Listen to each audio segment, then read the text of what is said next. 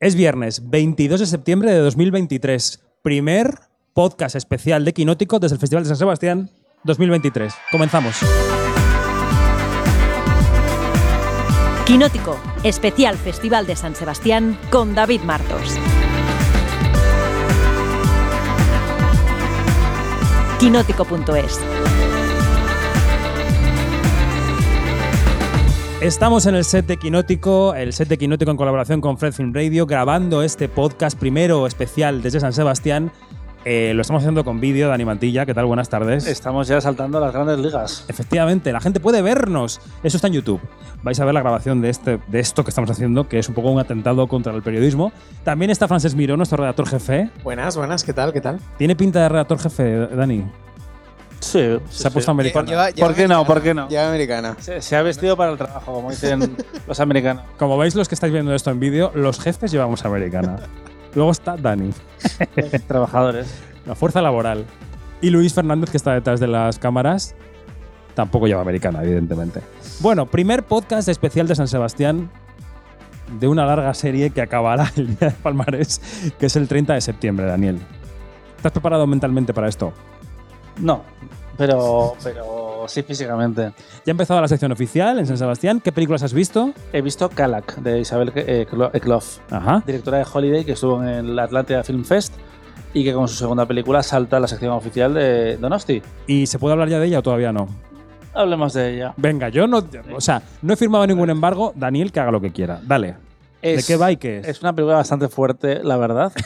Eh, es danesa, la directora sueca, pero está ambientada básicamente en Groenlandia y es la historia de un hombre de unos 35 años, sí, más o menos, un padre de familia que en el prólogo de la película vemos cómo su padre abusa sexualmente de él porque Isabel es fuertecita y, y te enseña lo que pasa, ¿vale? No, las elipsis justas. Ok. Eh, y después vamos al presente donde él es un hombre que ha huido de su pasado y de Copenhague porque le recuerda a su padre e intenta conectar básicamente con, con la cultura eh, de Groenlandia, que es una gran desconocida para mí, desde luego, y yo creo que para los asistentes a San Sebastián también. Y es muy espectacular y muy, muy peculiar. Y él, aparte de su familia y sus dos hijas, intenta como conectarse con Groenlandia a través del sexo y del apareamiento, porque va conociendo O sea, hay mujeres. ¿has dicho conectarse con Groenlandia a través del apareamiento? eh, pues más o menos. eh, la, la sinopsis no te lo dice tal cual, pero, pero sí, Concha sí, de oro, quizá, Daniel, Mantilla. Bueno, eh, hemos visto aquí muchas pelis nórdicas con premio, La de los pájaros, Sparrows. por ejemplo.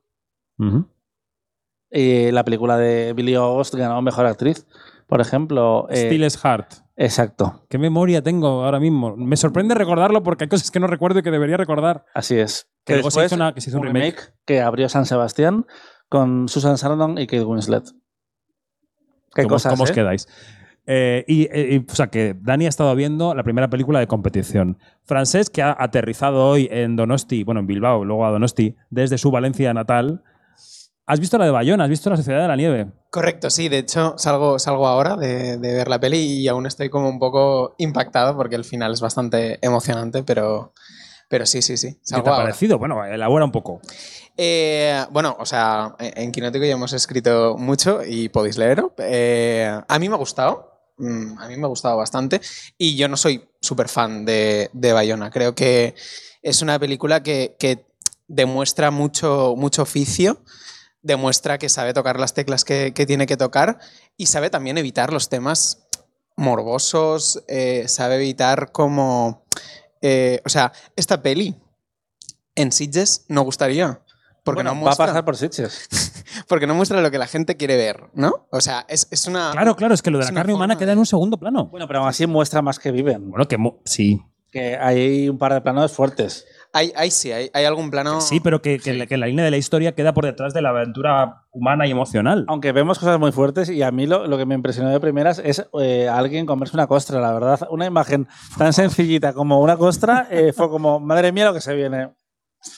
Mm, A, a mí no me impresiona. ¿Has, ido a, mí no, ¿Has comido antes de la película?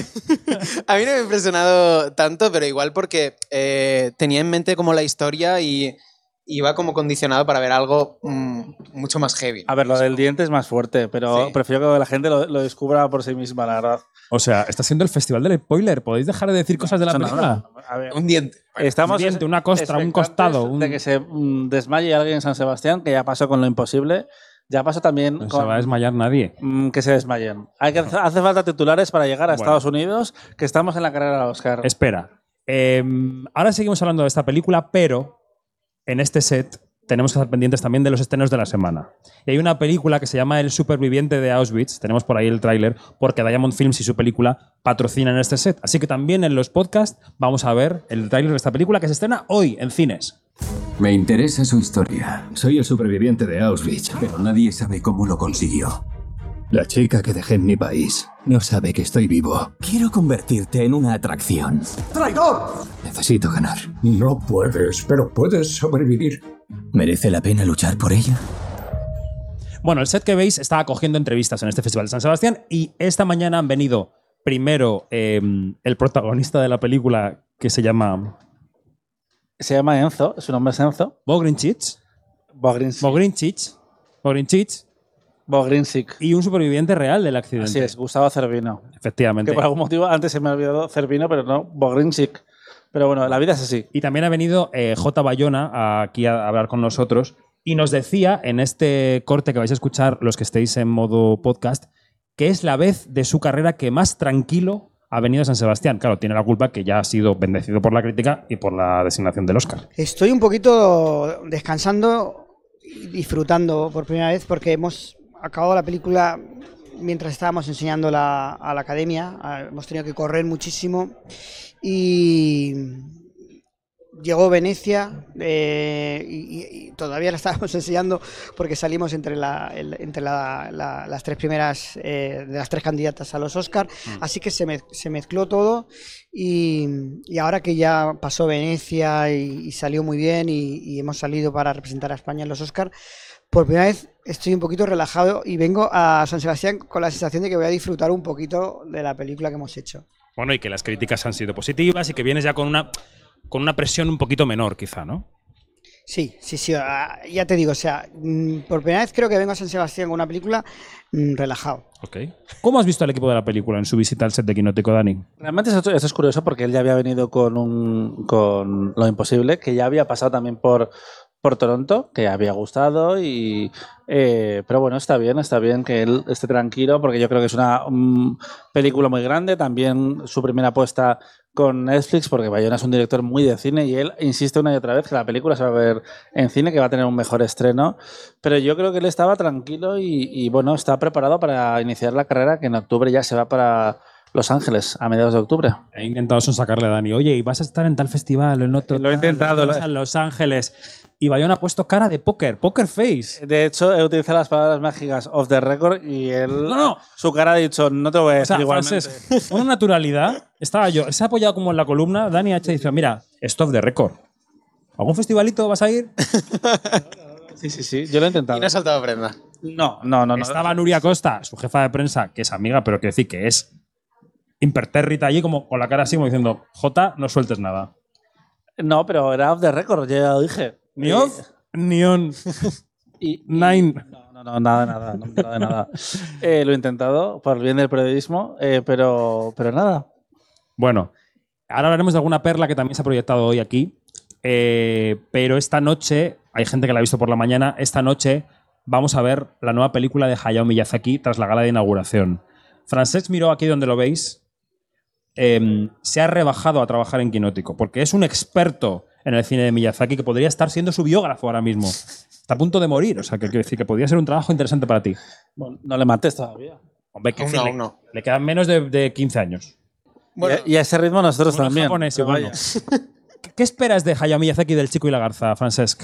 Eh, espero, bueno, eh, tengo las expectativas muy, muy altas y creo que eso es siempre un, un error, pero espero una, una peli muy libre, una estructura narrativa como clásica y, y espero un goce visual. O sea, espero que, que sea un festival para los ojos muy, muy heavy. Que es algo que, que, bueno, en, en otras películas de Miyazaki, eh, como El viento se levanta o tal, pues se le ve más contenido en, en determinados momentos y, eh, y creo que esto va a ser lo contrario. Va a ser como a lo loco. Y a mí me, apetece mucho ver ese a lo loco. Bueno, pues lo veremos. Eh, él no va a recoger su Donostia físicamente, lo va a hacer en videoconferencia en la gala. Estaremos allí para verlo. El que tampoco vendrá a recoger el Donostia es Javier Bardem, porque lo ha pospuesto para el año que viene. El director del festival, José Luis Rebordinos, venía aquí esta mañana y nos decía que había estado whatsappeándose con Javier hasta el último momento y habían decidido no hacerlo. Y además decía, ¿cómo voy a traer yo aquí a Javier a hacer una rueda de prensa para que se hable más de la huelga que del premio? Porque bueno, está está súper, está como un niño con el premio. A mí me hace mucha gracia porque le conozco y es un tipo al que le tengo mucho aprecio personal. Y hemos estado hablando del último mes por WhatsApp. eh, ¿Dónde estás? En, en Los Ángeles, tal. ¿dónde estás? Y hablábamos. Y decíamos, bueno, siempre decíamos, vamos a esperar, el premio ya se ha concedido, eres premio no, vamos a esperar a ver cómo están las cosas, ¿no? Y fui yo el que hace como 15, bueno, justo cuando lo anunciamos, yo le llamé un día y le dije, mira, eh, creo que tenemos que tomar ya una decisión. Le dejé un audio, por cierto, creo que tenemos que tomar una decisión. Y creo sinceramente que darte el premio este año, en que va a haber una rueda de prensa donde se hable más de la huelga que de tus películas, a mí personalmente no me apetece. Porque es uno de esos premios que es muy nuestro. Decir, como fue Penélope. Entonces me apetece que ellos lo disfruten. Claro. Penélope lo disfrutó muchísimo, además con la sorpresa de Bono y tal. Entonces ahora queremos que Javier lo disfrute muchísimo y que sea una gran celebración del cine español, no solo de la obra de Javier. Entonces nos pareció sensato y él dijo, sí, lo entiendo, oye. Y dijo, y además dijo, me comprometo que en la inauguración estoy fijo. Y le dije, ya, depende que te ofrezcan para grabar. Dijo, no, le voy a decir a mi agente que ahí estoy seguro. Si ¿no? haces de un E3 igual tienes que grabar, ¿no? Y le dije, toma nota, toma nota de lo que dices. Bueno, yo estoy seguro que si no es imposible, pues, eh, si tiene que rodar de un E3 en esas fechas, pues tendrá que Claro, hacer. claro. Es una especie de broma, pero si tiene que rodar una película que en otras fechas tendrá que hacerlo, pero que va a hacer lo imposible para estar en San Sebastián, no tengo ninguna duda, porque de verdad que le hace una ilusión increíble. No, lo, lo que decía Rebordinos es que eh, se merecía disfrutarlo también. Claro. Se merecía disfrutarlo. Claro, como lo Penélope lo disfrutó mucho y que él se merecía disfrutarlo también. Y que si venía ahora, pues no podría. Efectivamente. Y la otra polémica de la que hemos hablado con Rebordinos es la película No me llame ternera de Jordi Évole, entre otros, con su equipo de producciones del barrio, que además son suscriptores de Quinótico, cosa que a mí me, orgulle- me enorgullece. O sea, nos leen, te leen. Jordi te lee. Muy bien. Espero que venga mañana. Y eh, yo, he visto, Gracias, yo he visto un rato porque tenía una entrevista aquí y tal, no sé qué, y lo que he visto es, para que sepáis, ¿no? O sea, es Jordi habla con una víctima de un atentado eh, de ternera y entonces le muestra a esa víctima la conversación que mantuvo con el etarra. Y el etarra eh, intenta justificarse, intenta colocar un poco el ideario de ETA. Nos decía aquí antes María Guerra en otra entrevista que le hacíamos que ella considera que él co- consigue con- colocar ese mensaje. A mí la sensación que me ha quedado es, de que él mismo, el, mismo Ternera se, se acaba ridiculizando con sus testimonios, ¿no? Porque en esta España del 2023 nadie se cree, nadie, nadie con- concibe lo que él dice, ¿no? Y luego vive en una fantasía. Le dice, le dice Jordi bueno, aquí en Francia, porque están en San Juan de Luz, y le dice Ternera, perdone que le corrija, usted puede pensar que esto es Francia, pero yo creo que esto es Euskal Herria del Norte. Entonces, claro, que es verdad que hay gente que lo piensa, pero que, que- que es Francia y que la frontera es de Francia, eso Yo puedo pensar que, es Marte. discutible. Puedo pensar que es Marte. No, pero quiero decir que más allá de las ideas políticas, eh, que el señor esté, pues claro, 50 años en ETA, la cabeza te la coloca de una manera. Yo tengo que saberla, pero tengo ticket para mañana. Vale, pues mañana nos cuentas. Y de perlas, ¿qué habéis visto? ¿Tú no has podido ver nada más que Bayona? Yo he vu- vuelto a ver la zona de interés, ya sin creer que estaba viendo una película de Yorgos Lantimos o de Mart eh, M. Shyamalan. Bueno, yo la vi dos veces en campo porque la primera me dormí. No, yo no me dormí, pero yo me inventé la película, la verdad. No sé qué es peor. Bueno, es interesante ejercicio, eh, más en mi caso yo creo, el tuyo es más relajante. O sea, la película de, la, de Jonathan Glazer, que ayer fue elegida por Reino Unido para representar a este país en los Oscars, Así es. que es eh, la vez número 20 que elige, ¿no? 19. 19, que elige una película de habla no inglesa Reino Unido. Y la primera vez que es en alemán. Esto, bueno. Es una familia eh, de nazis que vive al lado de un campo de concentración. Y Dani salió pensando que estábamos en el presente y que ellos se, lo- ellos se vestían de antiguos y lo hacían. Exacto, en plan de yo quiero vivir mi fantasía nazi porque, a ver, la gente quiere ser nazi hoy en día. No mucha gente, pero la suficiente. Eh, O sea, así que, La gente quiere ser nazi. eh, Dani, Hombre, hay gen- hay gente, hay gente para todo hoy en día. Sí. bueno. Hay gente que incluso quiere votar nazi. Eh, pues eso, pues ahí lo tienes. Bueno, eh, Hoy, hoy en cambio. ¿qué tal, ¿cómo has visto me- hoy la Me he película? dado cuenta de que no, que está clarísimo durante toda la película que sea presente. También es que yo no había leído la novela el presente de. no, el pasado. Eh, Bueno, el presente entonces. Sí, sí, cierto, cierto. ¿Sabes? Ya, Presente entonces. ya, ya. El presente de los personajes es siempre. Bueno, sí, ya me entiendes. Te entiendo, te entiendo. Esto es una novela de Martin Amis, que por Sí. cierto murió el mismo día que se presentó la película Eso fue en fuerte. Cannes. Sí, ya se había muerto la noche antes, pero lo, lo guardaron, esperaron unas horas para comunicarlo. Eh, y efectivamente es una historia eh, durante la Alemania, nazi. Lo interesante es que muestra eh, lo que no vemos, muestra el día a día de esas familias, de ese oficial, eh, y realmente no vemos en ningún momento cómo los judíos sufren todo lo que sufrieron durante el holocausto, sino que vemos como la banalización del mal. Y creo que eso- eso es muy interesante como, como ejercicio, porque te das cuenta de que ellos hacían lo que hacían como podían estar en una fábrica de cualquier cosa. Efectivamente. Bueno, pues la zona de interés ha sido la perla de la mañana. eh, la película eh, Kalak ha sido la película de sección oficial. Y Bayona también ha estado aquí. Así es. Y también se ha visto Wim Wenders con Perfect Days. que ha recuperar gustado, nuestro ha podcast de. Cannes. Sí, me ha gustado bastante. De mañana, ¿qué tienes ganas de ver, Francesc? De lo que tienes en el programa, de las entradas que tienes, de las pocas que te va a dejar Quinótico ver, porque tienes aquí agenda de industria. ¿Qué te apetece? Eh, me apetece, bueno, de, de animación, eh, El sueño de la sultana, que eh, tengo ganas porque es un proyecto muy, muy particular eh, y que, que creo que estará, que estará A francamente. mí me ha gustado mucho, no puedo decirlo, pero me ha gustado mucho. Y, y- y ya no voy a ver nada más. Bueno, por la mañana veré Monster, Ah, que también tengo, Coreeda. tengo ganas de, de Coreeda. Coreeda siempre me ha gustado. nos gustó en Cannes, Coreda. Sí. Pero lo decís moderadamente. No, no, no, No, no, es es, una- Coreda. Es una buena película de Corea, eh, estructuralmente más ambiciosa que, que la mayoría. Dani tampoco la entendió al principio. Pero sí, se sí, la yo, yo voy con viajes, voy con viajes de descubrimiento. No, no, no. Durante la película también, ¿no? Pero me gustó, me gustó. Bueno, pues hoy podcast un poquito más corto, pero hay que decir, como en todas las retransmisiones de Quinótico, también en este podcast, que Filming patrocina una pregunta. Hemos hecho todo el día una pregunta de qué película te cambió la vida. Y quiero que escuchéis lo que nos ha dicho eh, José María Goenaga, que ha venido aquí, el guionista, director de La Trinchera Infinita, de Andilla, de Loreac, y nos ha dicho que su película que le cambió la vida fue esta. Yo siempre tengo a Telma y Luis como el in- casi como el inicio de mi afición al cine. Y eh, a ver, yo ya iba obviamente previamente al cine, con mi madre iba muchísimo al cine de pequeño, pero Telma y Luis fue la primera película que fui a ver solo al cine. Ostras. Y me gustó tanto y me impactó tanto que yo siempre lo tengo un poco como, digo, si, si la peli que hubiese ido a ver no me hubiese gustado, hubiese generado esta, o hubiese tenido esta afición al cine, pues no lo sé. Telma y Luis. ¿Por qué te ríes? Porque me ha encantado que dijera eso. Ah, y le he dicho, quiero una película de emancipación femenina de Moriarty. Es que Telma y Luis está muy bien. Y nos ha contado que está preparando una película de un hombre que se rearmariza, que se llama Más Palomas. Que se rearmariza. Sí, que se vuelve a meter en el armario. Por, por decisión propia. No nos ha contado más, está el guion en proceso. Hostia, qué interesante. Hombre, siendo de los de la tinchera, me parece bien. Sí, no, no, hay pocas historias que estaba pensando a raíz de la confesión que ha hecho. Y I Am Michael, por ejemplo, que es una película con Zachary Quinto que se hizo hace años también, pero yo creo que no termina de rematar y seguro que los Moriarty lo hacen mejor. Bueno, pues por aquí han pasado también, podéis recuperar en YouTube Alfredo Castro y Sergi López por El viento que arrasa. eh, Ha estado María Guerra, había habido mucha gente hoy. Ha estado eh, Jaume Ripoll de Filming, el director de Avicine, José Manuel Zamora, en fin. Todo el mundo. Smith de Avalon. Efectivamente. Así que todos los días en este set, Dani, Francesc, con Janina, con Begoña Donat, eh, entrevistas a Tutiplen. Hala, hasta mañana. Hasta mañana. Hasta mañana. Adiós. Y no cortamos todavía, no cortamos, porque yo tengo que decir lo siguiente.